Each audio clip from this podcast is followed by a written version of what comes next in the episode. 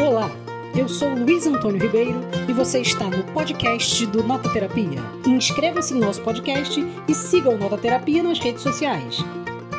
Olá, amigos e amigas do Nota Terapia. Estamos aqui nesse sábado, nesse sábado de sol maravilhoso, alegre, divertido, para mais um papo de livro, essa conversa livresca que nós adoramos de fazer todos os sábados quarentenados, né? Deixe sua curtida. Você que está vendo aqui a nossa conversa de livro, já curte, já manda uma curtida, já manda o seu comentário, já compartilha esse post para o Facebook e para o YouTube enviarem para mais pessoas ainda, porque a curtida, não sei se vocês sabem, é muito importante. E a gente já lança aqui a pergunta literária do universo, a pergunta que não quer calar. Você já leu algum livro claustrofóbico? O que seria um livro claustrofóbico? Aquele livro que você viu um personagem que estava trancado num recinto, estava uh, confinado em um ambiente, ou um livro que você se sentiu confinado em um ambiente fechado, cerrado, vedado e, por que não dizer, não impermeável ao ambiente em que você estava. Estou bom de adjetivos hoje e hoje vamos ter uma conversa muito incrível aqui com Pedro Henrique Miller, nosso especialista em, em bibliotecas, Bianca Petter, nossa especialista em poesia brasileira, Hilda Hilstiana, e Luísa, uma grande psicóloga que sabe tudo sobre pessoas que vivem encarceradas. Então, ela pode dar essa experiência melhor do que ninguém. Inclusive, ela já está pensando em praticar alguns crimes para se encarcerar e fazer uma autopesquisa. Seria uma, uma autófase uma pesquisa autofágica de alguma maneira. E hoje vamos falar do meu livrinho, exatamente, do meu livrinho chamado Conjugado, que está aqui na mão de todos nós. Vamos debater esse livro, vamos falar sobre os pormenores. Você que quer conhecer o livro, manda mensagem para gente, que eu converso com vocês. Eu que escrevi esse livro com todo amor e carinho, comecei há 10 anos atrás, publiquei agora pela editora Patois então, falar de literatura é muito bom, mas hoje quem vai falar não sou eu. Eu estou aqui para passar para frente é, as discussões sobre meu livro. Amanda Leonardi já está aqui, falou boa tarde, já na espera. A Maria Paula batou clap, clap, clap, clap para você, Maria Paula. A Tereza deu boa tarde, uma boa tarde com toda vênia e carinho, e Helena disse cheguei. Um beijo para você, Helena. E eu gostaria que Bianca começasse respondendo a nossa pergunta do dia. Você já leu algum livro claustrofóbico? Qual? Como você se sentiu? Como você é? O que, que você acha da claustrofobia literária e no que ela pode ajudar o mundo? Muita pergunta uma atrás da outra, várias que eu não sei responder. Mas vamos lá, primeira pergunta, já li? É, eu não consigo lembrar se eu realmente li algum texto que se passava assim, que nem o conjugado, num conjugado, por exemplo, num espaço que a pessoa não podia sair, eu não consigo me lembrar agora. Mas eu tenho a sensação muito vívida de ler textos que você sente claustrofóbico, assim, né? É, eu acho que, pensando agora, o, a redoma de vidro, né, da Silvia Plath, assim, talvez não num bom sentido, mas eu me senti completamente clausurada nesse texto, assim, é, mas não é no sentido físico, né, mas aí, já que você falou que pode ser em outro sentido, aí essa... Sim, e, mas como que você sentiu essa claustrofobia? Como é que essa claustrofobia batia em você? E o que que tem no livro que você podia, poderia dizer que é claustrofóbico? E como que essa claustrofobia bateu em você? É. Como ela bateu em você, na, na cara, né? Assim, tipo, várias vezes, assim, pá! Não, mas eu, assim, quem, só para ter uma ideia do livro da Silvia Plath, é um livro sobre depressão, assim, praticamente. Quer dizer, é um livro sobre a história da vida de uma pessoa vivenciando uma depressão, que não é só depressão, né? Assim, são várias coisas que juntam, formam essa redoma de vidro que se coloca entre a pessoa e a realidade de uma forma muito é, assustadora, né? A leitura desse livro é bastante complicada. É, mas a gente até falou, né, sobre ele no, no papo sobre livros, autores de um livro só.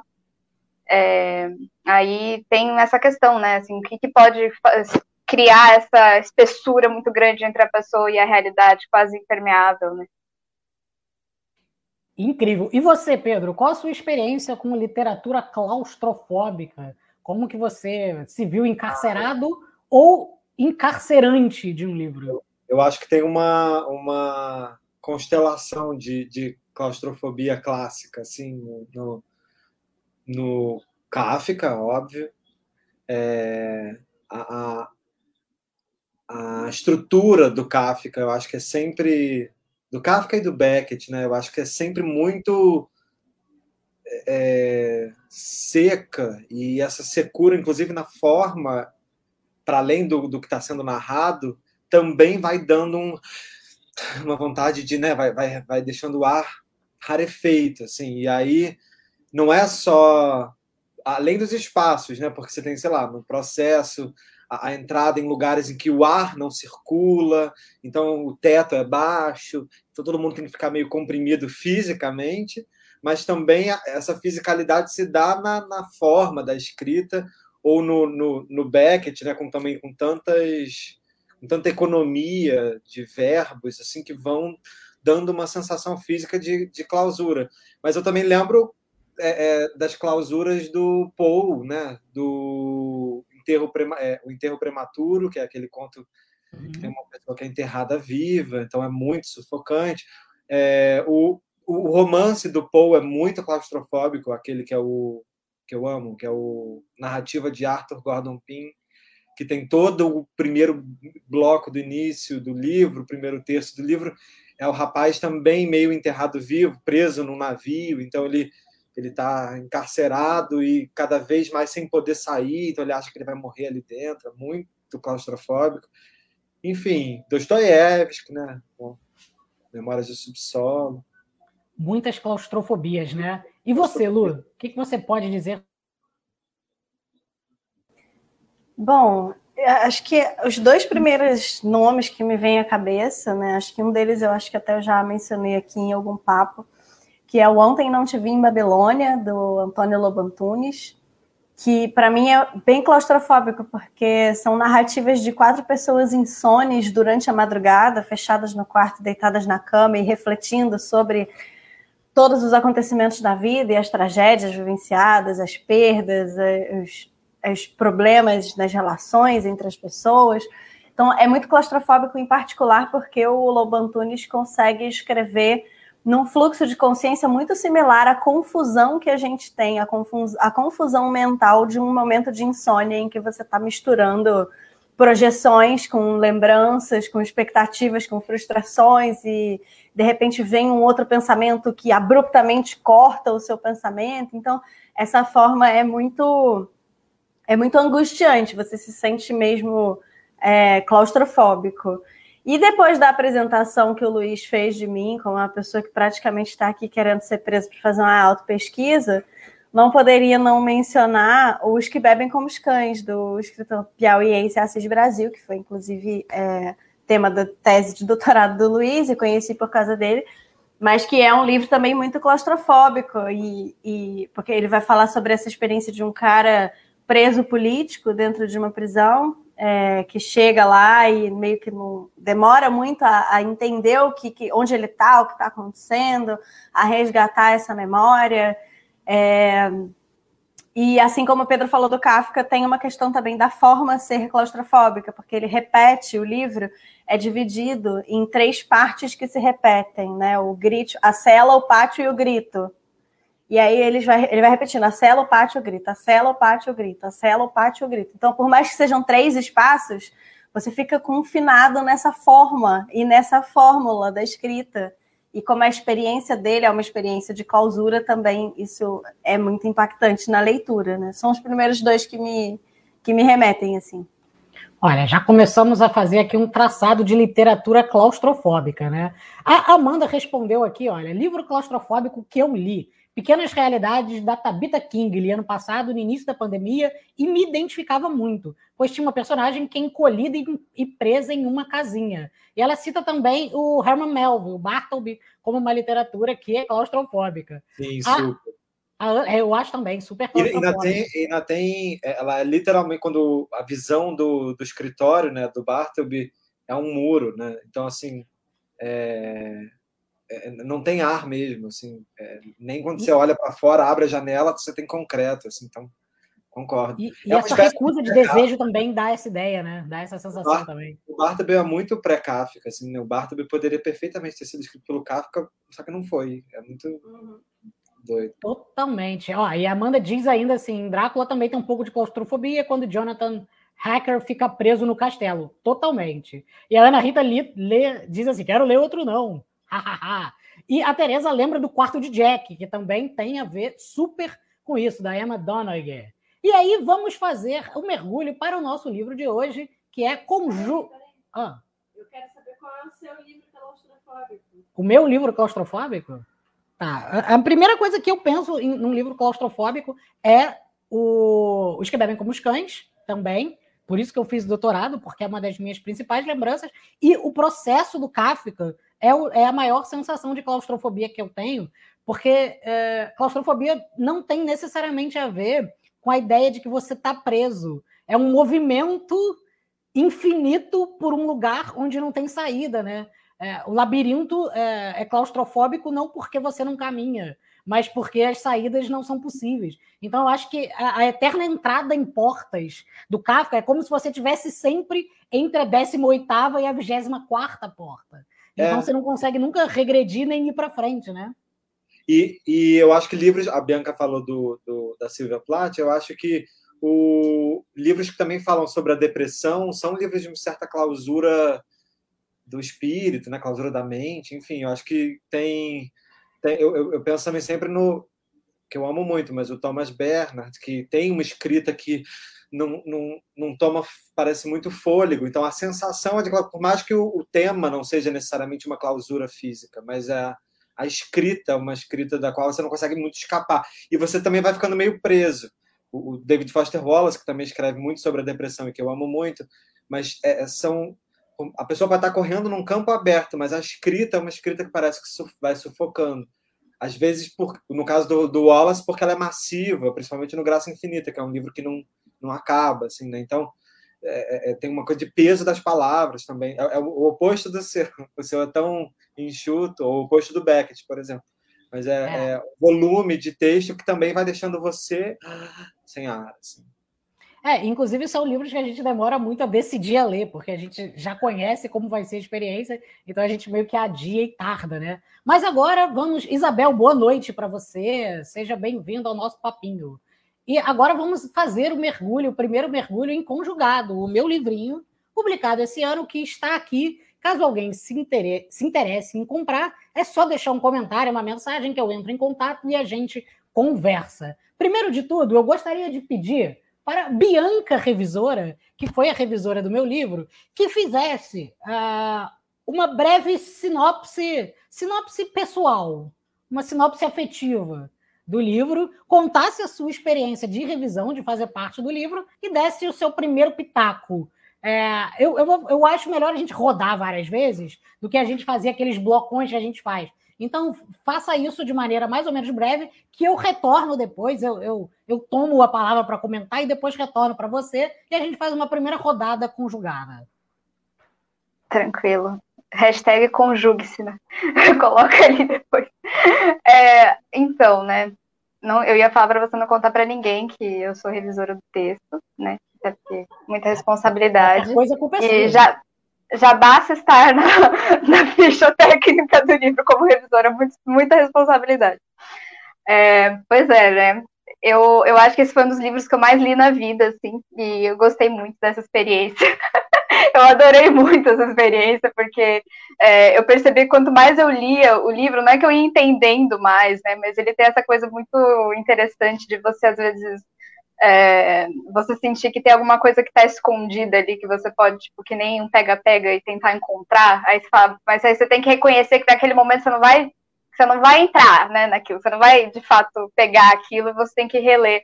Só que eu falo isso num ótimo sentido, assim, né? Porque você não fica naquela ansiedade de ficar, nossa, eu preciso entender isso para ter a chave para entender o livro que você. Né? É bem pelo contrário, assim, é mais pelo por um divertimento, assim, né? E aí, quando nas várias vezes que eu estava lendo o livro e relendo e tudo para fazer a revisão, primeiro que eu, eu ria de coisas diferentes, né, toda hora, assim, porque uma das melhores coisas do seu livro é que ele é muito engraçado. Eu ficava, meu Deus, eu, tipo, parar e falar assim, não, pera, eu preciso muito rir disso. Porque é muito engraçado, assim, né? E às vezes a gente diminui, né? O, o humor, às vezes ele é um pouco maltratado, né? Principalmente, assim, na, na literatura, assim, ou para discutir literatura, porque é sempre como se fosse uma coisa menor, né? Assim, como se fosse um espaço em que é, não há, né, enfim, que não, não tá reservada aquela austeridade que às vezes a gente pensa sobre a literatura que é boa ou clássica, né? Eu acho isso, enfim, eu, eu não concordo com isso, né? Tô só colocando isso aí, porque o, o humor é justamente aproveitar essa, essas aproveitar as palavras, né, no seu duplo sentido, assim, que é uma das coisas que acho que o seu livro desenvolve muito bem, assim, ele tá a, a graça, a graça que, assim, é um livro claustrofóbico, né, gente? Só que eu não sei qual foi a experiência de Luiz e Pedro, assim, mas eu não conseguia sentir essa claustrofobia no sentido de. É, no sentido que nem eu comentei, né, da, da Sylvia Plath, por exemplo, assim, de que você. Você sente que você não tá andando. Eu sinto, na verdade, que esse personagem, né, que vou contar agora, então, esse personagem que se decide, né, voluntariamente, vou ficar aqui no meu conjugado, esse lugar muito pequeno, porque eu sinto que as coisas que eu tenho estão sumindo e eu quero estar aqui, né? Não sumindo, né? Elas, elas mudam de lugar, né? Depois elas vão sumindo, né, Luiz? Mas assim, eu sinto que eu quero saber, né? Eu quero testemunhar tudo que está acontecendo aqui. Então eu vou ficar preso, eu vou dar um jeito, as pessoas vão me entregar coisas, né? Eu vou viver a minha vida aqui nesse lugar é, apesar desse movimento, é, é, é, justamente esse personagem querendo o tempo todo se mexer, né? Ele tá, ele tá sempre indo atrás de movimento, né? Ele tá indo nas possibilidades de se movimentar, apesar de estar fisicamente é, enclausurado ali, né? Digamos assim. E ele, eu gosto porque ele justamente vai pela, pela criação, né, pelas palavras, e por isso que eu acho que é tão simbólico a questão de você ter esse jogo de palavras, de aproveitar a polissemia das palavras e tudo, porque é isso, né, as nossas palavras, elas de certa maneira, elas não são nossas, né, elas não têm um, elas não estão em estado de dicionário, elas têm uma vida, elas têm uma história, então, tipo, se você tá preso, o que a gente, o que nos resta às vezes é ir atrás da história das palavras, né, tipo, ficar se aproveitando dessa materialidade é, polissêmica que as palavras têm ficar criando histórias, contando histórias. É, enfim. Aí eu. E é muito engraçado, gente. Eu falo isso porque tipo, é uma das melhores coisas do livro, sem sombra de dúvidas, assim. Bom, então olha só, é, eu, eu vou só responder a pergunta da Piedade, que ela pergunta: quero ler esse livro de Ribeiro. Aproveitando, senhor Luiz Antônio Ribeiro, gostei do senhor, muito obrigado. Uh, de, de, ser tratado como senhor. Você, como autor, por que devemos ler o livro conjugado? Ela corrige aqui embaixo. Bom, essa pergunta é, ela não é muito simples de responder, mas eu, eu de, de, maneira objetiva, porque eu adoraria poder compartilhar essa parte minha. Esse primeiro, a primeira resposta é sempre um pouco egóica, porque eu gostaria de que meu livro fosse lido, né? De aquilo que a gente faz pudesse chegar a mais pessoas e que pudesse ser compartilhado. Mas, se eu fosse fazer uma resposta filosófica, coletiva, para ser espalhado, eu acho que, assim como a Bianca disse, eu acho que eu poderia me apropriar disso que ela disse, eu acho que, de alguma maneira, a linguagem comum, cotidiana, ela é muito massacrada pela repetição. É, a gente ouve, é, é muito pouco usual a gente ouvir a linguagem ser modulada por lugares diferentes. Em geral, a linguagem ela significa sempre mais ou menos as mesmas coisas. A gente já está acostumado a uma linguagem que é totalmente cifrada pelos hábitos, ou da propaganda, ou pelo jornalismo, ou pela linguagem cotidiana mesmo, assim, o bom dia, o vamos comer, o que, que você quer comer. A linguagem cotidiana ela tem muito pouco criatividade, né? Então, se eu fosse dizer o que, que o meu livro tem de principal contribuição para o mundo, seria a tentativa de sempre trazer para a linguagem é, que, que é, é, graça, como diz a Bianca, mas é, é principalmente uma atenção para a palavra dizendo coisas que ela não costuma dizer, ou ela sendo colocada ao lado de palavras que geralmente ela não é colocada, ou ela dizendo coisas que o sentido do dicionário não poderia dar conta. Então, esse seria uh, a primeira coisa que eu diria como contribuição para o meu livro. E aí eu quero jogar para o Pedro, é, passando por tudo isso que a Bianca disse em relação à graça, à polissemia do texto, a essa tentativa de se movimentar dentro de um espaço que é claustrofóbico da narrativa, mas está sempre à procura de coisas para dizer. como é que o que você poderia dizer de conjugado, do título conjugado e de uma coisa que você disse ontem, assim que você terminou de dizer, eu trago aqui publicamente, dessa ideia que você trouxe do livro como criação de espaços cúbicos, de espaços de cubo. Ah, desenvolva isso. Eu acho, bom, eu estou muito acostumado com a escrita do Luiz, porque a gente tem uma companhia de teatro e o Luiz escreve os textos que já há alguns anos eu digo em cena.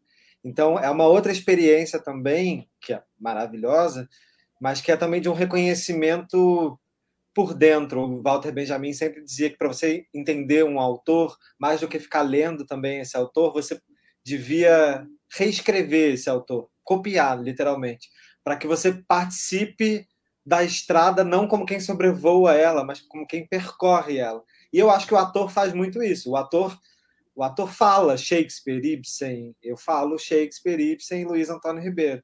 É, e, e, misturo comigo, porque misturo com o meu texto, eu também escrevo. Eu acho que a minha escrita sempre surgiu de uma forma muito é, irresponsável, roubando. Eu, eu, eu acredito que, principalmente a escrita hoje em dia, em que nada é original, a gente já tem plena consciência disso, a gente vive de apropriações, a gente vive numa época com a internet em que tudo é recompartilhado, retweetável. Então, essa estética do meme, né, que você sempre pega uma imagem e aí cria uma outra é, é acepção, uma outra leitura daquilo, mas aquilo que já existe, ou a coisa de remixar, né, de você ser um sampler, pegar uns. E eu acho que você faz um pouco isso, Luiz, mas você faz não necessariamente roubando frases, enxertos de, de citações, assim, mas você faz isso com você mesmo. Você vai pegando as suas próprias frases como um músico, né? E vai criando alguns refrões, você vai criando desdobramentos, como como um cubo que vai abrindo outras faces, assim. Por isso que eu acho que a imagem do cubo é muito interessante. Não só porque o personagem principal tá num cubo de um conjugado, um conjugado de 17 metros quadrados. Então, você começa inserindo a gente nesse confinamento que eu acho que também é muito teatral. Você vem do teatro, então você também está acostumado com a ideia de uma caixa, de uma caixa cênica. É, e, só que você cria nesse micropalco um palco escrito, um, uma pequena peça fechadinha num livro. E que eu acho que poderia super ser encenada, eu já prevejo ela sendo encenada, mas eu também acho que ela é uma matéria literária muito, muito bonita. Você vai a experiência de leitura é muito importante, porque eu não sei se as pessoas vão conseguir ver, mas ele tem ele tem uma mistura com a, a, poesia no sentido de que ele explora a página, né? Ele explora o branco da página, uma coisa uma coisa poesia concreta, uma coisa malar, malarmeia, malarmeica, malarmaica.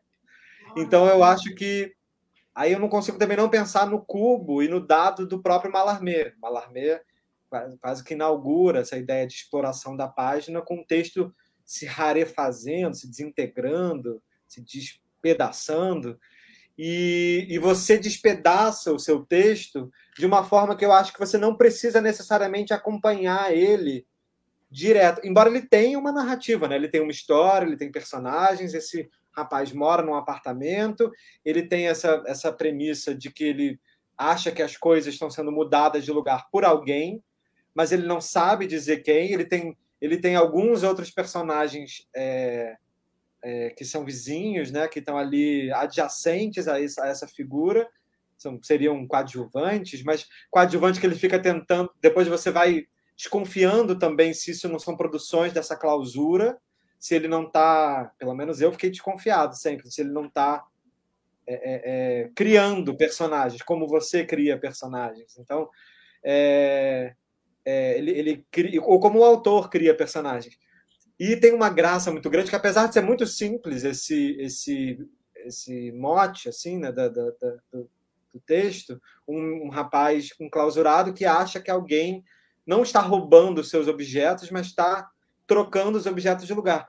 Que eu acho que você faz isso com essa com a linguagem. Você vai empurrando as palavras de lugar você vai mexendo, né? no final das contas, quem é que está mexendo nos objetos é, é essa própria pessoa, o narrador, o personagem, o autor, que está tudo meio confuso, você não sabe muito bem discernir. E, e eu acho que essa realocação dos objetos, volto a dizer, tem muito a ver com o teatro. Tem a ver com a experimentação do teatro, com o improviso, com a ideia de que um objeto tem muitas funções. O Brecht fala, tem uma peça maravilhosa do Brecht, que é os Horácios e os Curiáceos, em que ele, ele pega uma, ele faz assim mil peças, né? mas ele pega uma estaca e ele fala uma coisa serve para muitas coisas, né? E aí ele fica repetindo isso muitas vezes e uma coisa pode ser muitas outras coisas. Então, uma estaca, um pedaço de pau no teatro, ela pode ser lança, ela pode ser corda, ela pode ser limite da cena, ela pode ser uma prisão, ela pode ser o que você quiser. E eu acho que esse jogo de cubo mágico, de uma coisa aí virando outras coisas, você faz com a palavra, com a linguagem. Então, e você faz uma coisa que você já faz maravilhosamente bem, que é pelo humor, pelo trocadilho. E o trocadilho nada mais é do que também um jogo com o som da palavra, né, com a sonoridade. Essa palavra parece essa outra palavra, não no campo semântico, diretamente relacionado ao significado da palavra, mas ela, ela, ela se assemelha, ela desperta uma, ela chama uma outra palavra. E eu acho que você escreve dessa forma, chamando as outras palavras por associação. E é muito bonito. É um livro muito, muito bom. Muito bom. Então, Pedro, eu acho que você tem toda a razão. Eu acho que é, que é profundamente teatral, porque eu acho que, o, que o, o, teatro dá uma, uma, uma ética, não sei, eu acho que é uma ética mesmo, que é de, de, de, que a palavra precisa ser sonora. Uma coisa que sempre me incomodou em dramaturgia é quando a palavra não não não me so, não soa bem na boca, sabe? Por isso que, que você que, que já falou meu texto várias vezes sabe que eu não me importo nem um pouco que mude tudo que está escrito ali. Porque o importante é que caiba na boca. O importante é que esteja soando e que tenha um ritmo, um fluxo. Se tem um ritmo, um fluxo e, e, um, e uma lógica ali no interior da coisa, não importa exatamente o que está escrito. E eu acho que esse jogo de palavras que você falou, que elas são feitas por, por, assonância quase, sabe? por, por, por, por aproximação sonora, eu acho que tem a ver também para desnaturalizar a escrita, porque eu acho que a escrita é, tem, quando você vai escrever alguma coisa, a nossa tendência é que a gente use recursos que são recursos que já são é, do imaginário, de um imaginário que, que sempre são viciados. Então, por exemplo, se eu fosse descrever a personagem que, que aparece logo de cara, que é do polaco, é, que é que eu falo, da janela via um velho pesado, pelado, peludo, polaco, que são quatro palavras para descrever uma personagem, você não precisa dizer mais muita coisa sobre elas. Então, se eu fosse descrever um homem que tinha origem polonesa, que ficava pelado na minha janela e que era muito peludo é, e, que, e que era gordo, que era pesado, talvez eu, eu usasse palavras demais para dizer isso E, e, não trouxesse. Eu acho que o fato de eu ter usado a primeira palavra pelado já também me dá uma claustrofobia para escrever as próximas descrição, descrições dele. Porque eu preciso utilizar necessariamente palavras que estejam no mesmo campo sonoro. Então também me dá um, uma, uma forma de escrita que me leva necessariamente para um tipo de escrita que não seria um tipo de escrita de uma linguagem mais natural da forma de escrever. E eu uso isso no teatro direto, né? É, tem uma coisa que me lembra também. Olha o elogio, hein? Olha o elogio. Me lembra uma coisa meio Gertrude Stein, que é uma espécie de um, de um jogo. Eu, eu, eu realmente viciei na ideia do cubo. Talvez eu fosse escrever um ensaio sobre seu livro só falando da ideia do, do cubo. Mas é porque é quase como se a linguagem fosse de, de, se desdobrando, mas é porque ela, ela é também por pequenas facetas. Eu acho que tem você exatamente, você não, você não prolonga a frase para repetir ela em períodos longos. Você vai desdobrando fragmentos da, da frase. Você desdobra polaco, é, é, é, pelado. É, é, um jogo meio. O, o Capucho no, no prefácio fala do, do Gil, né? Eu acho que tem uma coisa do Gilberto Gil muito muito bem vista por ele, assim, uma ideia de que as palavras também vão abrindo irmãs, palavras irmãs, mas irmãs não no sentido. E aí isso é que eu acho que é também uma ideia de dar uma desnaturalizada na língua, que é a palavra não precisa ser só filiada uma a outra por causa do seu campo de sentido. ela também é um signo, a música faz muito isso, mas ela é um signo plástico, né? E a, a poesia concreta faz muito isso também. A ideia de que a palavra, dizem lá os irmãos Campos, né, o Décio Pinhatari, que a palavra é esse elemento, eles chamam né, de verbo vocovisual, que eles pegam lá do Ezra Pound. É, ela é um, um elemento também gráfico, também plástico, né, também como um bicho da Lydia Clark. Você pode desdobrar a palavra em ritmo, em som, em, né, a palavra também promove um gesto, ela promove uma performance ao, ao você falar. Ao Por isso que eu acho que é um texto que convida muito também a. Eu li ele em voz alta, não é só porque é vício de ator, mas ele é um texto melódico, rítmico, musical mesmo. E eu acho que você vai investigando essa, essa música, essas, essas assonâncias, porque para você. É, é, é, e a ideia de jogo, por isso que eu também falei do, do lance de dados do Malarmé, é muito presente. A ideia de que parece que você está jogando jogos também, jogos de linguagem, mas também tem, me lembrou muito aquele jogo que a gente que é bem também do teatro, inclusive é um jogo para testar memória, que é aquele jogo da memória que a gente brinca às vezes não só no teatro, mas com roda de amigos, que é fui a não sei aonde e comprei não sei o quê comprei um abacate. Fui à feira e comprei. Aí, a, a, aí você tem que lembrar, um abacate, abacate e um celular. Comprei um abacate, um celular e uma, uma tábua de passar roupa. E aí você vai aumentando. Eu acho que você vai brincando com as suas próprias coleções de itens também. Me lembrou o livro também da, da Natércia Ponte, que eu li agora há pouco tempo, o, o Tais Caquinhos, que ela também, de forma completamente distinta, mas ela também vai fazendo acúmulos de itens, pilhas de itens itens que não servem para nada. Os seus, eu acho que os seus itens eles vão se organizando e se desmontando, diferente do dela, que é um acúmulo de, de lixo. O seu, eu acho que a, a, a pilha não é muito bem. Por incrível que pareça, ela não é desordenada. Não estou falando que você é desordenada. Mas eu acho que, por incrível que pareça, você tenta arrumar essa soltura, entendeu? Você, por isso, porque eu acho que o, o tema também é um pouco esse, a ideia de que alguém está mexendo na ordem das coisas. Então, tem uma ordem que você apresenta para você também bagunçar, empurrar, deslocar.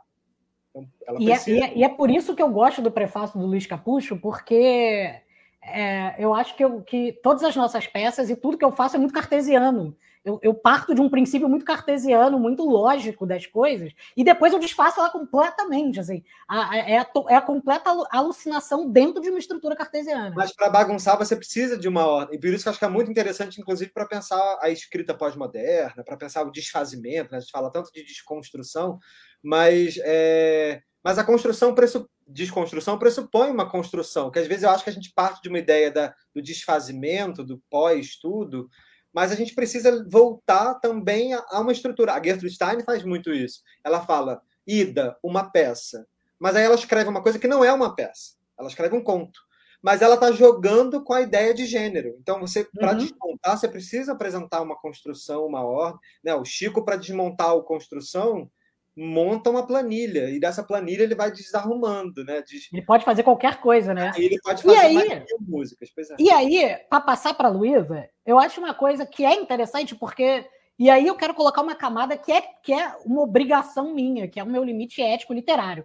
É, lá, eu já coloco a sua pergunta aqui, eu vou só terminar a rodada com a Luísa e jogo essa pergunta porque eu acho ela muito boa. Uh, e muito obrigado, Helena, por dizer que conjugado é a coisa mais Luiz que Luiz escreveu. Apesar de que isso pode não ser um elogio. Isso pode ser uma crítica horrorosa. É, é tipo quando. O que, que, você falou? É, é quando você não, que não, você não fala, enfim, eu, é a coisa aí que a gente está dizendo que a gente anda comendo bastante. Mas é, eu queria só, porque uma coisa que, que aí eu queria colocar aqui para vocês três, mas ouvindo a Luísa primeiro, é que a coisa que mais me preocupa na vida, na literatura, e aí serve para a gente conversar de literatura não só apenas do meu livro, é que essas pesquisas todas que eu estou fazendo, tudo que a gente está discutindo aqui agora, não precisa ser hermético. Não precisa ser um negócio de difícil assimilação e de difícil percepção. Eu acho que isso pode ser lido por qualquer pessoa. E aí, quando a gente fazia a nossa peça, o processo do Kafka, Pedro, e eu não, não sei se a Bianca conhece o dispositivo da peça, eu posso explicar rapidinho? Você conhece? Ah, então, assim, eu vou explicar para quem está assistindo. É, a gente montou o processo do Kafka, que é aquela peça do, do cara que é, que é, que é acusado de um crime que ele não sabe qual é, e a gente fez a peça sem ator principal, sem o personagem principal do Joseph K. do livro, e ele mudava todos os dias por uma pessoa que fazia a peça sem ensaiar nunca. Então ele entrava no cenário na hora de fazer a peça, não tinha o texto decorado, só os outros atores tinham o texto decorado. Ou seja, uma estrutura muito fechada, muito claustrofóbica, mas ela é totalmente aberta e livre para tudo que pudesse acontecer. E essa peça, ela era assistida por muitas pessoas que queriam ver um stand-up. Então você vai lá assistir a pessoa se ferrar num stand-up para rir, divertido, sem nenhum comprometimento, ao mesmo tempo que ia um estudante de direito para tentar entender as implicações da lei dentro de uma estrutura teatral fechada, claustrofóbica, blá blá blá. Então você tinha camadas muito diferentes divergentes de você ler o espetáculo. E eu acho que eu tento trazer no meu livro isso. Quando a Bianca diz dessas brincadeiras, dessas piadinhas, eu acho que tem a ver uma camada também de tentativa de fazer uma coisa mais simples. E aí, Lu, como é que você vê o livro, como é que você vê conjugado e como é que você vê essa percepção mais para todos, mais coletiva, mais afetiva, mais compartilhável de conjugado, se é que você vê? Eu acho que isso efetivamente é uma característica de todas as coisas que você produz, tanto no teatro quanto na literatura, né? E que, e que... Aqui também. Oi? Aqui também. Aqui também? Como assim? No, no Nota Terapia. Ah, no Aqui também, sim, com certeza. É, e não só, acho que de maneira geral, na vida, eu acho que tem, é uma, uma característica, uma qualidade sua é, explorar as muitas camadas que as coisas produzem quando alguém se relaciona com ela, né? Inclusive nas relações pessoais. E eu acho que sempre disse para você que você é uma ótima pessoa de saber exatamente é, que tipo de relação você tem com cada pessoa e até o quanto você consegue né, é, jogar com essas camadas nas suas relações com os outros. Eu acho que isso tem a ver com como você escreve, como você produz, né? Os seus textos. Mas, assim, antes de falar mais especificamente sobre a minha percepção de conjugado, eu acho que tem, uma, tem um ponto que não poderia deixar de ser abordado aqui, e que para mim é muito evidente, que é que é, como isso que a gente está fazendo aqui é um empreendimento afetivo muito intenso, e que as pessoas aqui estão todas entrelaçadas a partir do livro de formas diferentes e muito afetivas, né? Então você tem a Bianca que revisa o seu livro, você tem o Pedro que tem é, o, o grupo de teatro com você, e para mim tem uma questão muito afetiva que é ler conjugado e perceber coisas que produziram esse texto no conjugado onde eu também morei. Por menos do que os 10 anos que você morou. Mas então é, eu acho que isso, o fato da gente estar aqui afetivamente conversando sobre conjugado, também tem a ver, é uma espécie de reflexo de como a própria obra ela é muito afetivamente ligada à sua trajetória, né? É, não, não só pessoal, mas como, como pessoa, de maneira geral, como, como dramaturgo, como escritor. Né? Então, assim, para mim é muito é muito legal ler conjugado e ir identificando, por exemplo, né? A gente estava a gente estava relendo junto hoje à tarde, né? Eu já li o livro antes dele ser livro, antes ele era um, um arquivo no computador. É, mas a gente estava lendo agora e falando, sabe, tentando resgatar as coisas que constroem, por exemplo, o personagem do Silvio, né? E, ou, ou a personagem da síndica com o cachorro, o polaco, e particularmente uma coisa que é, é totalmente aleatória para alguém que lê o livro sem ter vivido no conjugado, que é o tapume de gato. Quando, quando o polaco se muda e aí as pessoas põem um tapume de gato, que tem um desenho de um gato que você não consegue ver por dentro. Né? E, e esse tapume realmente existiu. Teve uma época que o cara tinha na janela um tapume que tinha um desenho de gato, que era uma coisa muito aleatória. No, no, no vão do ar-condicionado. Ele pôs um coisinho que era um gatinho, e era muito engraçado. Então, assim, é, acho importante fazer esse comentário antes de efetivamente falar sobre a obra, porque eu acho que a obra e o afeto aqui não são dissociáveis, né? Nem no nosso papo aqui, nem na sua relação com o livro e nem na minha relação com o livro, né? Então, dito isso, eu concordo com a Helena que Conjugado é a coisa mais Luiz que o Luiz já escreveu, porque eu acho que todas as todas as características do seu trabalho com a literatura e com a escrita estão aqui, estão condensadas nesse livro, né? Deixa eu fazer uma pergunta, uma pergunta para a Helena e para você. O que, o que, que seria esse, esse. O que, que definiria esse. O Luiz, Luiz que é muito Luiz? É. Eu acho que é uma junção entre perspicácia, é, humor, tragédia uhum. e nessa tragédia um pouco de uma esperança meio torta. de que o mundo pode ser uma coisa muito bonita, mas muitas vezes é um monte negro. Essa é junção, que para mim é muito Luiz, e eu acho que está em. Pode falar, pode falar. E uma coisa também que eu acho que é a dimensão, e que eu admiro muito no Luiz, que é está presente no figurante, que foi um texto que a gente escreveu muito se misturando. O Luiz escreveu o texto, mas ele tem fragmentos do Leandro, que era o diretor, meu como ator, e que a gente vai, foi se roubando textos e reescrevendo juntos. Mas uma coisa que o Luiz falava do figurante, que eu acho que se aplica muito ao conjugado, é que quando ele escreveu o figurante, ele falou: eu queria escrever um. Né, a gente queria escrever um texto sobre um personagem que é desimportante, que é um personagem que não estaria em evidência, um personagem que não se põe nunca à frente, está sempre no fundo do quadro, né, um figurante. Então, como é que você faz um monólogo sobre um figurante que era para estar em destaque? O conjugado acho que carrega alguma coisa, como outras peças do Luiz também carregam alguma coisa do figurante ou figurante do conjugado, mas de, de que é, é, quando ele escreveu sobre o figurante ele falava que era um texto para ser podia ser escrito talvez em alguns guardanapos ou né, um texto escrito e eu é, é, um texto escrito sem, sem pretensão. Embora eu ache um texto no melhor sentido da palavra mas eu também acho que um texto que tem uma pretensão de explorar a linguagem, uma pretensão de, de ser publicado, né? porque os textos você pode jogar fora. Mas eu acho que tem uma sinceridade também, e eu não sei como identificar exatamente ela, mas que parece que esse te... a, a, brincadeira com as palavras que vão trocando também é quase como se fosse esse texto podia ser assim, mas ele também podia ser de outra forma. Ele, ele uhum. também podia, essa palavra não é tão importante, ela podia ser essa outra. É, uhum. Esse texto aqui não quer ser um texto insubstituível, ele é um texto é, é, é, Robert Walser, sabe? Ele tem um tamanho enxuto, pequeno, é o que é possível produzir, e a gente produz a partir dessas reflexões, mas elas são a minha vida, sabe? Elas são elas são o mundo para mim, mas é um mundo também do íntimo, do particular. Por isso também a ideia do de um indivíduozinho que escreve, uhum. sabe? Um indivíduo que se fecha num quadradinho. É, tem uma coisa que me lembrou muito também, tem uma hora que eu amo do livro, que ele fala que ele vai fazendo também o jogo das associações. Ele fala, vi minha, o meu telefone e vendo que tem um telefone, lembrei que tem uma mesa, mas por causa do telefone. Aí lembro, vendo a mesa, lembrei que tem uma TV. Aí eu lembrei. Então ele vai compondo o apartamento por uma coisa que vai puxando a outra, como a linguagem. Né? Assim, uhum. A linguagem não existe, as palavras não significam coisas soltas umas das outras. Quem estuda linguística pode explicar isso muito melhor.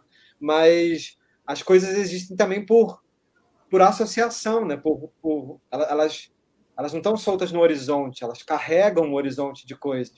E aí uhum. o, o, o e, ao mesmo tempo me faz parecer também esse papo do telefone. O Luiz tem uma escrita que não é nada difícil, como ele mesmo disse. É, é para mim parece um, uma escrita que você vai você vai escrevendo enquanto você está falando outra coisa. É, parece, sabe, quando você vai anotando coisas que você está falando ao telefone, mas você vai escrevendo pequenas palavras. Não sei porque essa imagem me veio também de alguém que é. vai pequenos bonequinhos, flechas, cubinhos, tracinhos, quadradinhos. É, é, é, muito simples. O desenho que você faz quando você está falando ao telefone é sempre uma coisa meio. não serve para nada mas é um pequeno globinho, um pequeno universo de, das coisas que você consegue realizar ali dentro daquele bloquinho de notas, sabe? Acho e que acho que isso tem a ver, acho que tem a ver com essa questão da afetividade também, né? E você falando dessa coisa das pequenas, das pequenas palavras que têm muito valor, mas ao mesmo tempo podem ser absolutamente substituídas por outras, né? É, me fez pensar em Shuffle, outra peça do Luiz e do Teatro Vanador Identificado, mais especificamente na, na, na, na, cena da carta, da estrela, né? Da, da, que eu acho que tem ali uma coisa também parecida. E me fez pensar naquela música, né? I'm just a little person, one person in the sea. Enfim. É, mas eu acho que é, que é isso mesmo. E acho que isso tem a ver com a questão da afetividade, no sentido não na, a, a, gente tem uma acepção mais comum da palavra de afeto, como se fosse uma coisa boa, né? Eu sinto afeto por você, mas não é propriamente isso. É, é, da, é, é a capacidade que tudo e todos, tanto os objetos, quanto os personagens, quanto as palavras, têm de afetar e ser afetado. Né? A experiência ela, é, ela, ela envolve todas as coisas numa relação, necessariamente. E aí, queria voltar na coisa do claustrofóbico, né?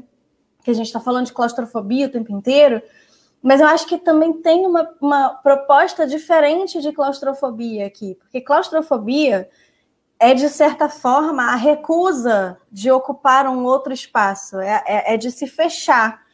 E, e para mim, no livro, é o contrário. Assim, essa claustrofobia ela é uma posição no mundo, ela é uma forma de ocupar um espaço no mundo, uma forma que faz com que essa pessoa que ocupa esse conjugado, porque se sair, alguém vai lá e mexe, opta por fazer, é uma escolha ativa, é uma decisão de um modo de se relacionar com as coisas, com o espaço, com os outros, né? É, não necessariamente só fech se fechando em si mesmo, né? Mas esse fechamento ele produz outras aberturas e aberturas que vão se dar, inclusive, nessa relação, nesse jogo todo de palavras, né? Eu gosto muito de, de, de, de palavras, assim. É, sempre falei isso. Acho que grande parte da minha da razão pela qual eu amo literatura é porque eu não sei escrever literatura. E eu acho maravilhoso quem consegue pegar as palavras e fazer elas serem outra coisa que não elas, né? É, e aí a gente falou bastante disso aqui, a gente falou dessa. O Pedro falou muito dessa coisa da, das palavras que, que se assemelham, e no livro, no caso, elas se assemelham muito pela, pelo, pela sonoridade, menos do que necessariamente pelo, pelo significado, né? E nesse sentido, por isso eu concordo totalmente que é um livro musical, ele é uma obra para você ouvir mesmo, né? Mais do que para ler. E o Luiz até fez uma live essa semana com meu tio, que é músico, né? E que eles conversaram um pouco sobre isso. Meu tio chamou a atenção para, logo na primeira parte do livro, quando o estômago, o estômago que ronca dodecafonicamente, né? Eu acho que a, o, a referência à no música. Da pia. pia a que pia que pinga, pinga no contratempo do relógio. É, acho que a música está ali o tempo todo. Então, acho que é uma obra. Que é, que é, escrita pelo ser invisível que mexe nas coisas é pio. É pio. Som, é um barulho. Sim. Também, né? E Sim. a última frase. Sim. É, então, acho que é isso. A música está ali muito, né? Mas é, o, que, o que eu acho mais interessante em relação a essa, essa aproximação de palavras de uma mesma sonoridade é que ela se dá muito pela repetição das palavras também, né? Mas essa repetição é uma repetição que sempre produz uma diferença. Quando você repete uma palavra ligada à outra, a uma, ela é uma coisa. Quando você repete ela ligada à outra, você modifica a mesma palavra que se repete, ela já não é claro. é mais a mesma coisa, claro, né? Claro. Então acho que tem esse movimento de produção da diferença o tempo todo a partir dessa repetição musicada das palavras, né? E, e eu, e... eu adoro que o sentido é uma coisa que você tem que correr atrás depois. Porque não é também como se o Luiz deixasse de lado o sentido. Por exemplo, vou dar um exemplo concreto. Quando ele faz. A, a, não só a, questão da, do polaco, que sempre fala que a vida é muito sérvia. E aí ele sempre repete: entendo, embora eu ache que a vida seja muito Montenegro. A, a, associação sempre de uma palavra que chama a outra. Porque ele fala isso, eu associo ela ao seu complemento. Sérvia e Montenegro. É, e, e, e, quando ele vai fazendo as, as, os pulos de palavras, né? Vou pegar um exemplo. É, cadê? Desabar, desembarcar e recriar, sei lá, quando ele vai é, fazendo a. Mas tem horas que eu acho que a associação, ela, quando ela fica livre, e ela fica muito mais pela sonoridade, o sentido tem que ser puxado depois. Porque porque eu fiz essa associação, eu tenho que dar para ela uma espécie de, de sentido. E aí ele. Mas é primeiro vem o, o jogo aberto, de você puxar uma palavra por outra, e depois vem. É, supor, a vida é, sei lá, do polaco, a vida pelada, vida. É, é, é e aí, por essa associação, pelado, polaco, polaina, sei lá, que vai vindo pela sonoridade, o sentido você faz depois e dá essa ideia de que tudo, tudo é realmente uma metáfora. Né? Você pega qualquer objeto e te apresenta, fala, faz uma metáfora da vida. A vida é estojo. Aí você faz uma metáfora. É e a gente falou da construção do Chico, e eu acho que é a mesma coisa. É, quando o Chico reorganiza as últimas palavras das frases, a gente encontra sentido em todas elas, mas não significa que tem sentido. Não claro. significa que aquela palavra fornece nela mesma um sentido. É porque a gente conhecendo a estrutura, a gente dá sentido e qualquer sentido, Exato. qualquer palavra que ele colocar ali. Tijolo é... bêbado. Né? Exatamente. O tijolo bêbado faz sentido. E, e, faria sentido o tijolo pródigo, e faria sentido o, o qualquer coisa, qualquer co, com, contato que ele fizesse com essas palavras produziria o sentido, porque o sentido não está dentro da palavra mas no movimento que essas palavras claro. fazem. Eu acho claro. que tem muito a ver com isso, né? E eu acho que esse texto acaba ganhando muito essa força, que é uma força da voltagem entre as palavras. Como num jogo, você brinca de associar, e aí o que, o que vem entre, inclusive esses espaços, por isso que ele vai abrindo. O Luiz não fica contente em abrir o texto. É, é, é, ele podia ter sido escrito dessa mesma forma, só que direto, corrido, né? Mas não, ele explora a página. E a brincadeira de explorar a página, acho que também convida é, você a ler de uma outra forma, porque é muito gostoso você ler também. Eu fiquei brincando às vezes de ler só o que está separado, só o que se descola. Então, ao invés de ler não dá para saber de cara, o que mudou? Às vezes é preciso se distrair, se desperceber, se alienar, ao invés de sair, contando tudo que viu. Isso se você ler numa ordem normal mas eu fiquei brincando de só ler o que se descola. Então você lê, nada se alienar ao invés de sair. Nada a ver. Superstição, crença, crendice, os índios. Crença no afinal. Então você vai criando um outro texto, se você quiser. É, e, e, e, o Luiz não manda mais nesse texto tanto, entendeu? Que é também uma graça da, dos irmãos Campos, né? De, há, há outras possibilidades de ler isso em qualquer texto, mas que esse tipo de desmembramento né, desse, dessas peças avulsas te convida a montar também ao seu, ao seu bel prazer, como quem joga com essas palavras. Ele, ele te dá essa liberdade também de compor, se você quiser, a sua versão daquela, daquelas palavras que ele escolheu, entendeu? Então, e aí, gente, só para colocar mais uma coisa no balaio, porque eu acho que tudo que vocês falaram é super pertinente, estou super lisonjeado de escutar, mas eu acho que eu acrescento uma coisa é, e aí eu quero só acrescentar no papo também, porque eu acho que tem uma coisa que tanto a Luísa quanto o Pedro falaram, que é o fato de poder substituir essa palavra por outra. Porque eu acho que também isso é um convite às pessoas lerem, porque tem também. Porque uma das coisas que, que. E aí é um incômodo em literatura contemporânea, é uma literatura que se quer muito séria que se quer muito pesquisa, que se quer muito hermética, que se quer muito inteligente. Então, sei lá, quando eu faço um trocadilho idiota com Paulinho Mosca, é, ou com alguma coisa assim mais simples, eu coloco uma autoironia no texto que é, a ideia, e aí tem uma ideia por trás, é que, eu, que crie uma, uma parceria do tipo, você ri disso ser uma bobagem, e ao mesmo tempo você compartilha da bobagem comigo. É como se eu estivesse contando das pequenas. Uh, aquela coisa, aquela. É, é, o grande forma de se, de se conectar a alguém é trocar pequenas bobagens, pequenas, às vezes pequenas ofensas, pequenos, pequenos, pequenos vícios da linguagem que você troca e a amizade se constrói a partir disso. Se você chega numa linguagem protocolar oficial, é muito difícil você criar um vínculo com qualquer pessoa. E, e essa literatura contemporânea, séria, ela é tão. É, cortada cinematográfica e tal, que você não consegue nem embarcar junto. Então, quando você lê outro livro, você fala, puta, que idiota esse cara. Aí, quando você lê que ele é um idiota, você vai junto. Ele, ele é quase que um convite para você mergulhar junto, né? E aí eu quero ler só alguns comentários aqui. que a Helena disse é, em relação ao, ao, que o Pedro perguntou, para mim é esse jeito de olhar as coisas além do que elas apresentam, de buscar as rimas e as incoerências onde a maioria das pessoas não olha. É uma rebeldia com afeto, algo assim. Bom, eu, eu, eu sou rebelde o tempo inteiro é, em termos de linguagem, eu, eu, eu me canso eu, eu, fico muito revoltado que as pessoas não sejam rebeldes, porque o mundo está um caos hoje, mas ele não está um caos recentemente, ele está um caos há muito tempo.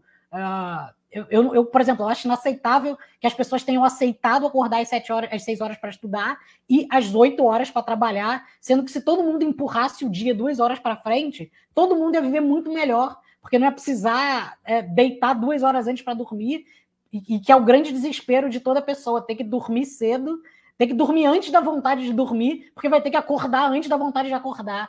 Eu acho que isso é uma das lógicas mais absurdas que a gente já inventou na humanidade. E não tem sentido nenhum a gente fazer isso. Então eu me rebelo constantemente contra isso e eu faço questão de manifestar. A Tereza disse assim: já quero ler. Tereza, depois eu vou mandar um inbox para você, para a gente entrar em contato, para ver como que eu posso te enviar.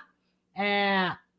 E é, eu acho que é isso. Eu quero ouvir de novo da Bianca se ela tem algum trecho preferido e se ela tem algum trecho preferido, se ela grifou alguns dos trechos preferidos, alguma coisa que ela gostaria de ler, para as pessoas também escutarem um pouco. E aí eu queria fazer uma passadinha de se alguém tem um trechinho preferido que marcou, para a gente poder me escutar também, né? Eu não, tinha eu não tinha avisado isso antes, então Bianca está loucamente procurando. Dá para ver que ela está ali no Word assim, ó. Não, é porque eu já, eu já, na verdade, eu separei três páginas, ó. O texto tá assim, porque eu tô aqui pensando e olhando, mas que parte que eu leria, né? Ou que parte que eu falaria, porque eu tô. Eu, tudo, tudo que a Luísa e o Pedro estavam falando, eu, enfim, eu também tava dando uma lida no comentário da. É, da Laiane, né? Ela falou, ela fez uma pergunta é, sobre. Sim, eu vou colocar ali, sobre, então, vamos lá. É, vocês acham que, que isso de que há uma espécie de eterna repetição, né, de nada 100% novo hoje em dia, é claustrofóbico? Ela tocou num ponto, né, que é, você falou da, da repetição, na verdade, a Lu falou da repetição, mas a, toda repetição trazendo algo novo, né, então a, a própria repetição do, do polaco dizendo a vida é muito séria e você respondendo, eu acho que é, você respondendo, às vezes não respondendo, né, sobre ser um Montenegro, nunca é a mesma coisa sendo dita, né? Geralmente, eu acho que a repetição, essa, essa repetição que pode causar uma claustrofobia é quando o sentido está saturado, né? Quando a gente quer associar um sentido imobilizado a uma determinada palavra ou a um, alguma determinada coisa e a gente se sente enclausurado naquele tipo de sentido, né? E o que uma coisa que eu estava pensando sobre o seu livro foi uma das coisas que eu até coloquei naquele texto que está no nota, Cinco motivos para ler conjugado de Luiz Antônio Ribeiro. Acesse.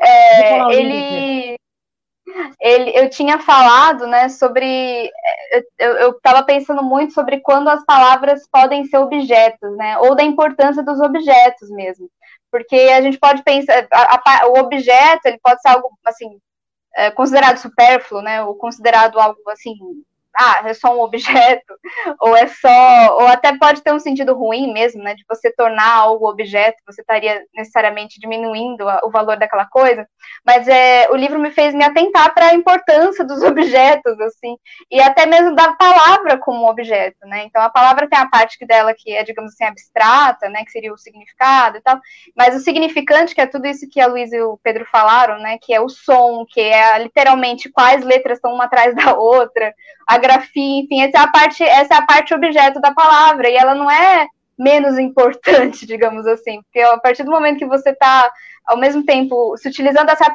dessa dimensão objeto das palavras para fazer novos sentidos, você não está saturando, né? Você está, na verdade, se aproveitando da materialidade que é própria das palavras. E eu queria comentar isso porque tem um momento que eu achei muito forte no se livro. Se você for ler, me avisa que eu vou aumentar a sua telinha. Você vai ler agora? Tá. É, não, eu, na verdade, eu. Bom, vou ler então. é, é, um, é um momento né, em que o personagem, o narrador, ele está presenciando uma cena de quase suicídio, né? E aí as pessoas estão lá falando: é, desce daí, você não vai se matar. E, e elas diziam isso como se o corpo deste homem estirado lá embaixo não fosse morte ou dor, mas contingência de algum desequilíbrio desta tarde que se planejava com cafés, novelas e papos na portaria ao anoitecer. A cada desce daí, você não vai se matar, tá tudo bem? A dor do homem crescia porque não tinha eco. Doer era solitário pra caralho pra ele, e doía de um jeito estranho em mim. Eu queria gritar por ele, ajudá-lo, mas eu sou um bosta. Um resto qualquer preocupado com uma pessoa que vem na minha casa e mexe. Onde já se viu mexer ser um problema? Polaco, do outro lado da janela, apareceu e me sorriu, vendo meu, pano, vendo meu pânico ao ver o outro sofrer. Não tinha peito ou olhos para ver. Se ele se joga, é que meus olhos foram por demais fortes em sua direção, levando o corpo a descer pelo espaço em que não se pode tocar. Voltei para dentro, fechei a janela e contei um a um todos os meus objetos. Essa parte, contei um a um todos os meus objetos, é, eu gostei particularmente porque ela é sobre isso, é sobre isso. porque a, os objetos, quando você, eles têm uma dimensão afetiva, já que a gente está falando disso, muito fortes, né? Eles têm essa parte com, literalmente concreta da vida, ela é muito importante. E quando você fala do polaco dizer pro pro narrador, né, pro personagem narrador, ah, sumir é abstrato, mas isso aí que você está falando, tudo é abstrato, né, ele, ele, ele tem, eu acho isso muito interessante, né, sumir é abstrato, pois é, né, mas assim, sumir não é abstrato, você contar um a um seus objetos é extremamente importante, você ter uma referência física, ou que seja, né, das palavras ou não, as palavras como objetos, enfim, é uma referência necessária para você, enfim, se encontrar, digamos assim. É, é, os objetos, eles são bons, né? Eles têm uma potência gigantesca.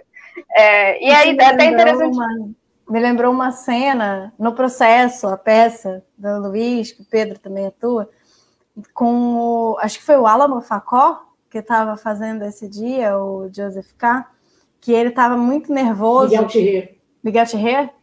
Enfim, é, que estava muito nervoso, e aí ele pega um objeto qualquer que tinha na cena ali, um bule, um, uma xícara, um, sei lá o que que era, e ele fala literalmente isso, ele fala, eu preciso de alguma coisa concreta, porque ele está ali jogado numa cena em que ele não sabe o que está acontecendo, o que, que vai acontecer, o que, como ele tem que reagir, e é pegando esse objeto da cena que ele consegue ter o mínimo de concretude para estar tá naquele vazio que é, né? Eu acho que tem a ver com isso também, a contagem. O que é um objeto para uma criança, né? O que é uma Sim. criança e um objeto? Você tem que estar tá aprendendo tudo novo. É você pegar, você aperta, você olha, você fica apertando, sendo, né? O objeto você é, é, a coisa mais importante, né, para uma pessoa, né, e, e para a gente também. Então, eu gostei tanto, assim, do texto, pensando ele como, né, uma, uma valorização, assim, uma declaração sensível e forte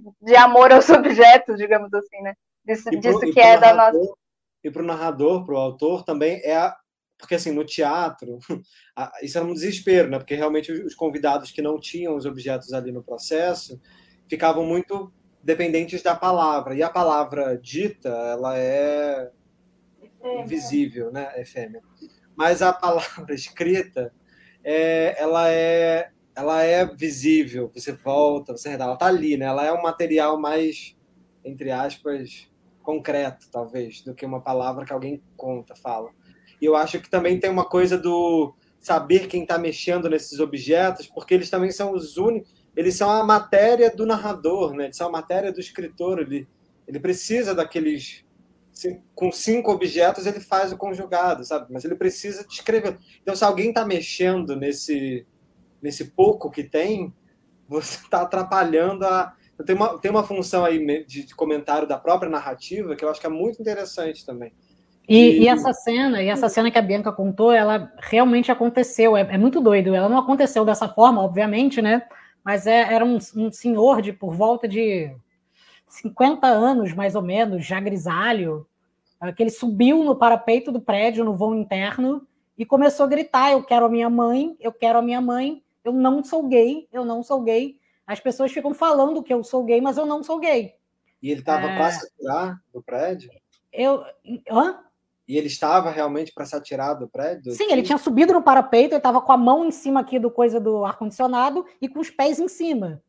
É e aí eu tava essa cena quando você descreve, porque a indiferença dos outros, né, das senhoras, que você fala, elas estão dizendo coisas no meio tipo, tá tudo bem, não sei o quê. E isso, e isso é mais agressivo do que se elas estivessem falando outras coisas. Essa, essa dificuldade ali é muito tocante, porque é, ele fala, eu sei o que você está sentindo, e eu não consigo dizer para você tá tudo bem, né? De alguma forma. Eu e acho. eu tinha medo, eu, eu, lembro que na percepção eu, eu, via, eu via as pessoas falando, desce daí, e, e de, era desce daí, tipo, não, não, tu não vai se matar, tentando convencer ele a não fazer, mas de um jeito muito banal. E eu... Parece que empurra mais a pessoa do que traz ela para fora. Né? E o meu medo é que o meu olhar se cruzasse com o dele, e ao olhar os meus olhos, ele ia ver alguma coisa na minha expressão que fizesse ele se jogar. E eu teria que, de alguma maneira, com o meu olhar, ter sido responsável por ele ter se jogado. E eu só consegui imaginar ele se jogando. Aí eu fechei a janela, fechei a cortina e liguei alguma coisa na TV para não ouvir. Só que eu ficava escutando, eu não sou gay, eu quero a minha mãe, eu quero a minha mãe. Até que eu ouvi os bombeiros descendo, eles subiram, é, eles foram para o teto do prédio, eles foram descendo com cordas até chegar à porta dele com o pé, bicaram, e aí eu fui para a janela, quando eu vi, eles chutaram a barriga dele, ele caiu para dentro, em cima da mesa dele, ele também morava num conjugado, e aí eles conseguiram impedir que ele se jogasse. Eu acho que ele não ia se jogar, mas ele provavelmente devia algum, ter algum problema, Uh, e, e, aí eu não conhecia ele e eu, me parecia que as pessoas do prédio já conheciam que ele devia ter algumas crises dessa, algumas coisas assim, né? É, o Cruz Maltino pergunta aqui: Olá, Vascaíno, saudações flamenguistas. Como resolve o conflito conjugado? O minimalismo versus ansiedade de tempos modernos. Essa eu gosto muito de responder. Essa eu gostaria de responder sem ouvir.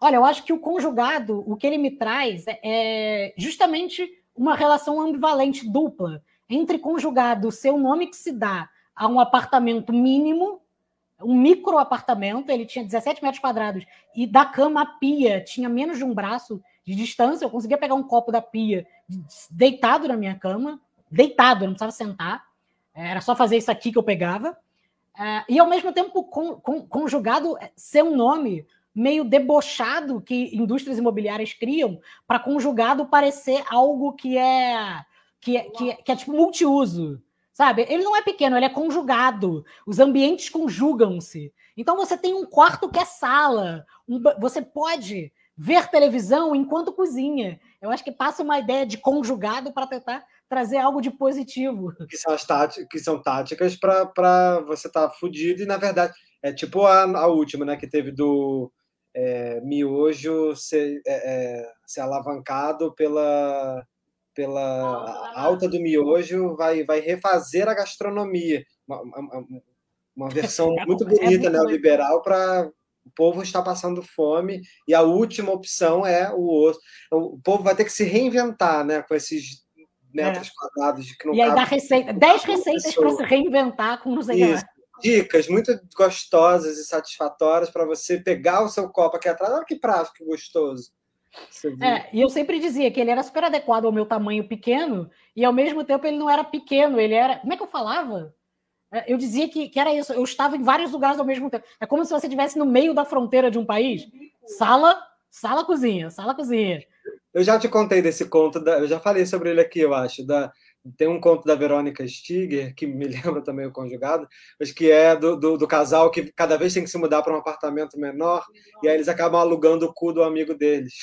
Sim, é maravilhoso. Eles, porque cada vez vai ficando tão menorzinho, eles têm que se mudar com os livros todos para um lugar menor, para um lugar menor, eles falam. Aí um amigo fala: Olha, eu tô alugando meu curso, se vocês quiserem. Eles falam: Ah, vamos se mudar para lá. Aí eles vão se, se unem, vão morar no que eles falam: Aqui é super gostoso, tem tudo que a gente precisa, cabe. Então, assim, é, é, é levar é ao máximo também esse, essa farsa do. Poxa, até um cu pode ser super gostoso. Assim, a gente não liga muito pro cheiro, não sei, é muito engraçado. E, e tem uma, um outro conto que eu gosto muito, e eu vou falar de duas coisas. Tem um conto do Luiz Vilela, eu acho, que está falando sobre arquitetos que estão terminando um apartamento e estão fazendo como vai ser a divisão de espaços. E eles descobrem que se ele tirar dois metros quadrados do banheiro de, de empregadas, eles conseguem aumentar dois metros a sala e isso valorizaria 200% o tamanho do apartamento, porque teria uma sala dois metros quadrados maiores. E aí a discussão é toda assim: não, mas a empregada pode cagar de lado, ela não precisa cagar de frente. Caralho. É, porque, é, assim, quanto tempo você passa num banheiro? Você não passa tanto tempo assim na vida num banheiro. Um apartamento que vale mais é, é impossível de ser comparado Vale com você usar o banheiro de lado. né? Claro. E aí eu acho que essa ideia de conjugado tem tudo a ver com essa, essa coisa liberal absurda, né?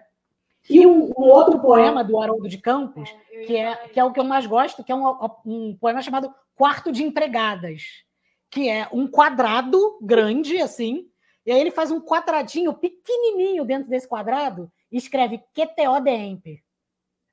Tipo, não cabe nem a palavra, QTO, quarto de empregada. Eu não, consigo, Ah. não cabe nem a palavra ali dentro, é QTO de Emper. É, eu acho que tem tudo a ver com isso. E aí eu digo que tem, com esse livro, eu faço uma, uma colocação do que eu chamo de uma ética do conjugado.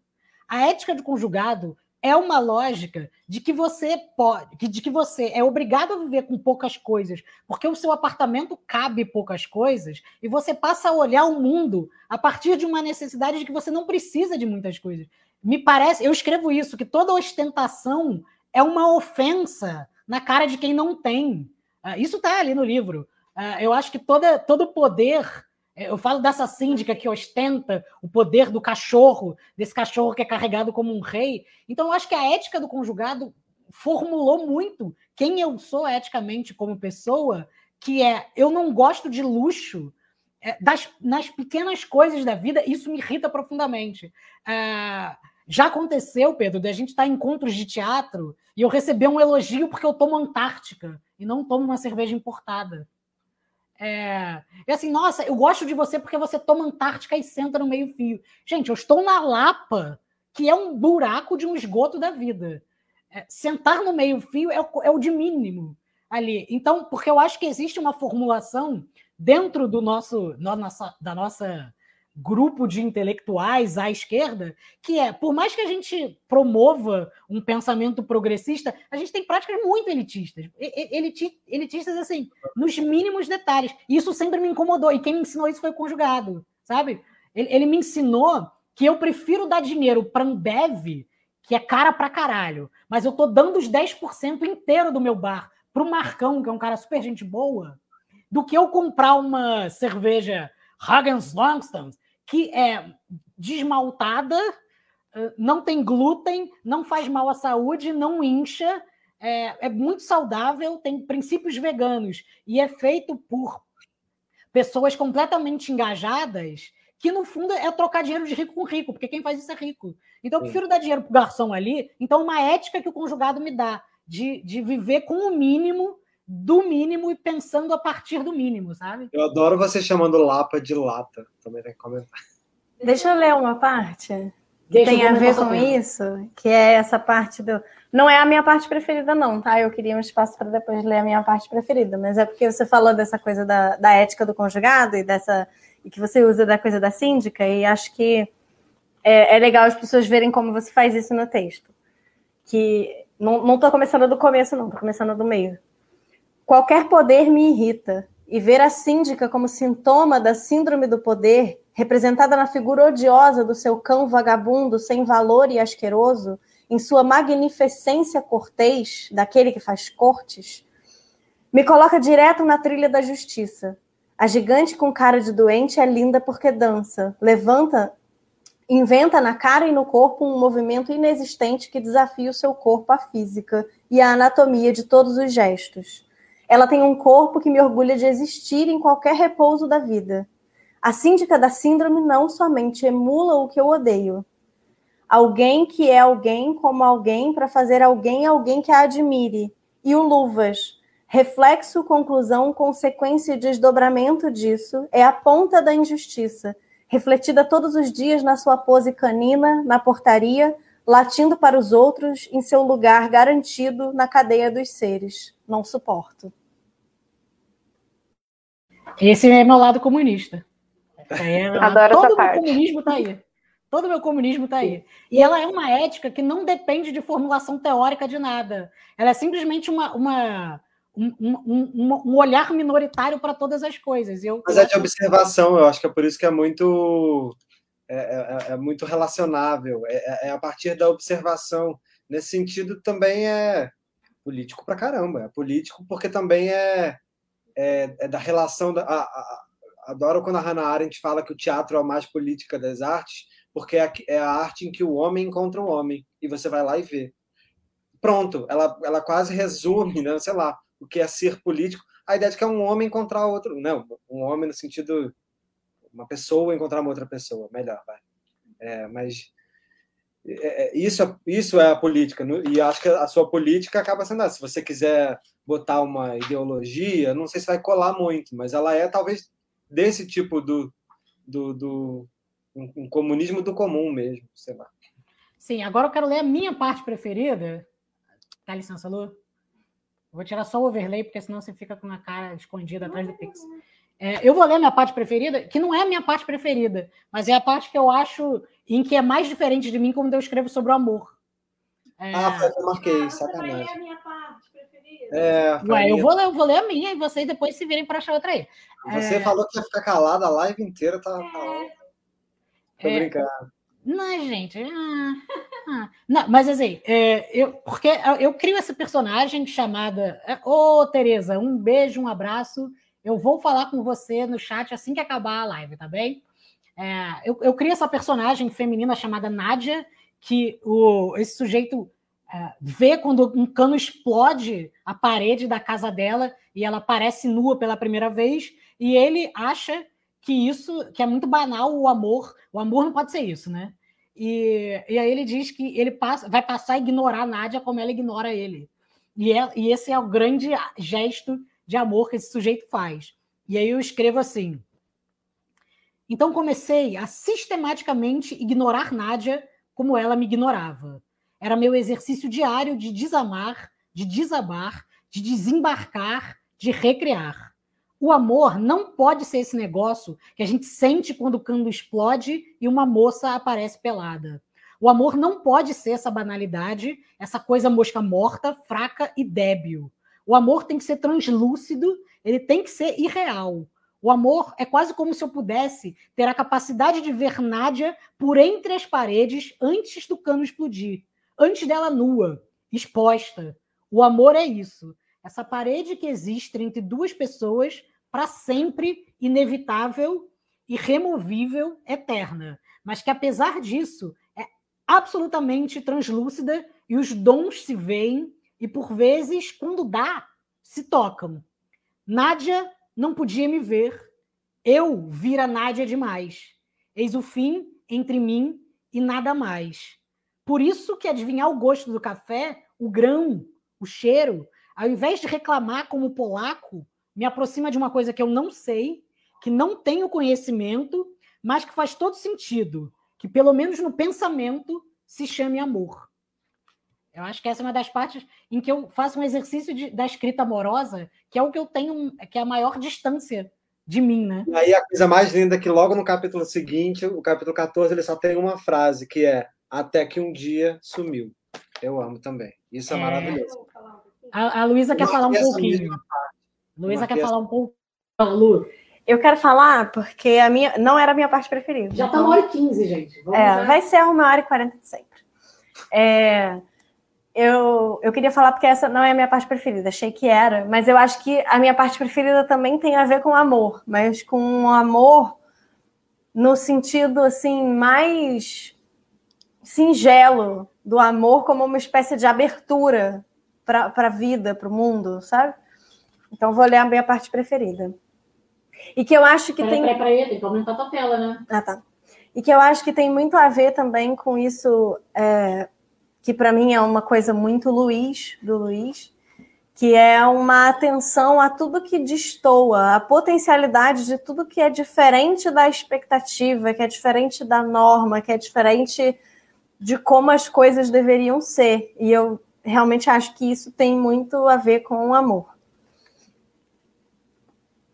A gigante com cara de mente torta é linda. Olhei e comecei a apreciar a forma como ela, se, como ela se mexe no mundo, toda torta, estranha, sem viço, e até por isso sem vício. Ela mexe como ninguém mexe no mundo, e isso tem algo de tem alguma coisa de poesia. Continuo tendo um certo medo dela, porque o mundo é feito de gente que se mexe tão igual, mas tão igual, que quando alguém mexe diferente, a gente tem medo de que isso seja algo ruim. Ela tem um jeito de mexer e existir que fascina. Ela se arruma como se fosse normal e se lança ao mundo com uma desengonçatez que me traz lágrimas aos olhos. O problema é que, sendo metade do tamanho dela, qualquer contato entre nós seria ridículo, uma farsa, uma vez que só uma vez na vida mais. mais na, nossa, estou lendo errado. Uma vez só na vida, nada mais que uma vez tentei falar alguma coisa com ela, um balbucio. Que coisa é isso, né, da vida do jeito que é. Ela, do seu jeito que mexe desigual, mexeu a cara de uma forma absolutamente incrível, que iluminou o hall do prédio como se doze luas estivessem saindo do aparelho imenso do interfone. A cara torta não condizendo com os braços, que iam no caminho oposto do ombro, os dedos apertando a bolsa como num ímpeto de destruição e boca grunhindo um som gutural primordial primeiro. Pois é. Ela me diz pois é e o mundo se fez em poesia. Linda a gigante de cara da mente torta do meu prédio, uma dádiva, de nome Dalva, descobri fuçando a correspondência. Ela tinha, ao que me parece, um AP dela e cuidava de tudo com muito cuidado e esmero. Imagina o seu conjugado quadrado com uma linguiça do lado direito que abre espaço para o banheiro no esquerdo. O que ela tem, do que ela é feita, será que lá alguém mexe ou só o seu mexer inovador já faz toda a diferença no seu jeito de viver? A gigante é linda e sua casa deve seguir o padrão. Estranha que chega a dar ódio de alguém assim ser tão perfeita. E eu aqui mesmo varrendo a casa e tirando o pó do chão dos móveis, dos livros, não consigo entender para que ter tudo a par direito, para um sujeito qualquer vir e com todo o sentimento de posse do mundo, mexer com tudo que é meu como quiser. Essa é a minha parte preferida. E, e essa mulher realmente existia. Ela realmente existia e, e, e era muito estranho porque a gente só. Eu fugia dela, eu fujo de todo mundo no elevador, né? Eu não gosto de entrar, entrar no elevador com outras pessoas, porque me dá um pouco de claustrofobia, eu começo a suar, enfim. É, eu só ando quando é estritamente necessário. Mas quando estávamos eu e ela no elevador, era, era uma cena assim, parecia um esquete de humor inglês mais surreal, porque ela tinha, sei lá, dois metros, era muito magra e muito estranha, e eu tinha 1,57m, muito pequeno e muito estranho. Então a gente ficava um do lado do outro assim, olhando para o espelho, ficava uma cena muito grotesca. Uh, e eu sempre achei isso. Eu acho assim: a gente não foi feito para ser justaposto no mundo, porque o resultado vai ser risadas, assim. Então eu acho que é interessante. Pedro, leia a sua parte preferida, que eu acho que a gente precisa encaminhar também para o nosso final do papo. É, e aí diga por que a sua parte preferida. E quem quiser Bom, comprar o livro, deixa comentário. Eu quero comentário. A minha parte favorita você, você roubou, porque foi a que você leu. Aquela foi a minha parte favorita.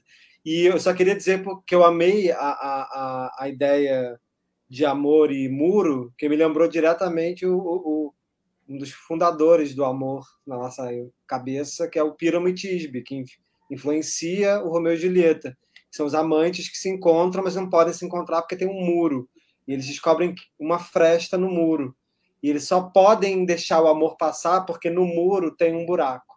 E, e, e é por ali que o amor deles vai passar. Só que o seu amor é uma versão de piramitisbe de um conjugado. Então, o furo é o furo que faz ver a mulher é, tomando banho, a mulher nua, nua, exposta, mas o muro é que é o amor. O muro é, é, é, a contenção do amor que faz com que o amor possa passar. Essa ideia de que o amor também só existe porque há uma estrutura que o abarque é muito bonito. E você faz isso nessa passagem de uma forma muito, muito cotidiana, corriqueira. E, e outra coisa que eu acho que é bonita nessa ideia do conjugado é que você vai conjugando as suas ideias, tentando fazer elas caberem num negocinho. E a imagem da linguiça eu acho incrível também um embutido, um embutido que é barata, uma carne mais barata, uma carne mais do churrasco, do churrascão, sabe? E que eu acho que isso, mas o, o amor, o seu amor pelas palavras forma uma linguiça, forma um conjugado e uma linguiça. E é bom, é gostoso de comer, entendeu? A gente bebe uma cerveja e, e, e se, se diverte, se delicia. Acho a imagem da linguiça ótima também. É, o que, que eu Conjugado acho. linguiça, Meu conjugadinho linguiça de céu de choquito. De céu de choquito. O, o céu de choquito é maravilhoso também. Vou, vou ler só um pedacinho que é. Em pouco tempo já não havia mais quase nada. Cada palavra desmoronava porque o objeto sumia e nunca mais pia, livro, ventilador, cabeceira, mancebo, a palavra mochila, planta, pingo, subindo, sumindo do dicionário. Quanta palavra indo embora porque alguém, eu disse alguém. Eu disse alguém. Alguém que ainda era alguém, sumia com tudo que mexia. Tudo bem ver o mundo que sumia, virava as palavras que sumiam de mim, como num Alzheimer do mundo. Sem companhias, uma vez que, quando uma coisa some, tudo sumiu também. Eu era a única testemunha do que ia e parecia não voltar jamais. Quanta palavra eu teria para dizer quando, ao fim, restasse só eu? Restaria eu? Resto de quê? De quem? De quê? De quê? De quê? De quê? Aí ele bota umas barrinhas. Vai desaparecendo. Vai Gente, eu acho que vamos encaminhando para o final do nosso papo. Já temos quase uma hora e meia. Foi um papo muito incrível, adorei. Olha, estou muito feliz. Muito obrigado pela gentileza de todos. É, esse é meu livro.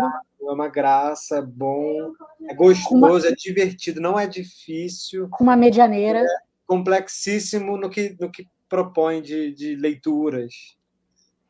Então, olha, quem quiser comprar o meu livro, deixa um comentário aqui, comenta qualquer coisa. Quem gostou do papo, curte, compartilha, comenta também, diz o que achou, que aí a gente conversa, entra em contato, divide uh, opiniões sobre literatura, aceito dicas literárias também, porque é sempre bom ampliar aquilo que a gente pensa. Fiquei muito feliz, muito obrigado, Pedro, Bianca e Luísa, por terem lido, por terem sido tão carinhosos. É, nessa leitura tão atenta. Obrigado, Bianca, por ter revisado.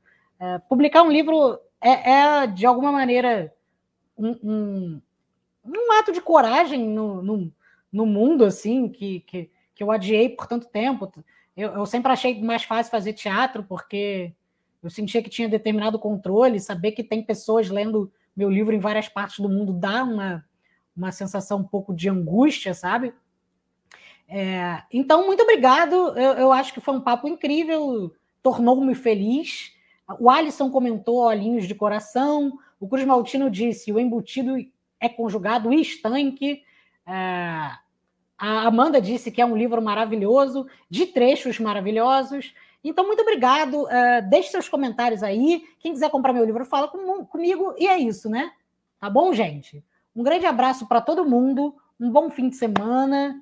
Fiquem bem, se cuidem e voltamos na semana que vem com mais um papo de livro, esse papo que fazemos todos os sábados. E na semana que vem é especial Jane Austen.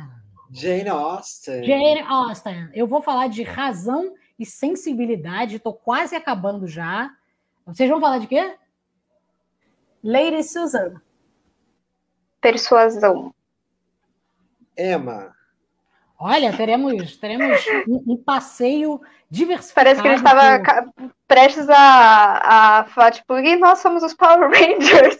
Cada um falou tão bonitinho. Ah, eu, eu, somos o Capitão um Planeta. para uma personagem da Jane Austen, sabe? Aí tem aquela roupinha, aquela manguinha bufantezinha, aqueles cabelos assim. Eu ia amar. Eu ia amar. Eu ia virar a Emma, a mais complicada das personagens. Eu sou a Eleanor. That would be lovely, dear. Gente, um beijo, bom sábado, até mais. Até. Muito carinho, muito carinho. Fiquei muito feliz de ver todos Parabéns, vocês aqui acompanhando. Obrigada. Parabéns pelo livro. Parabéns, Luiz.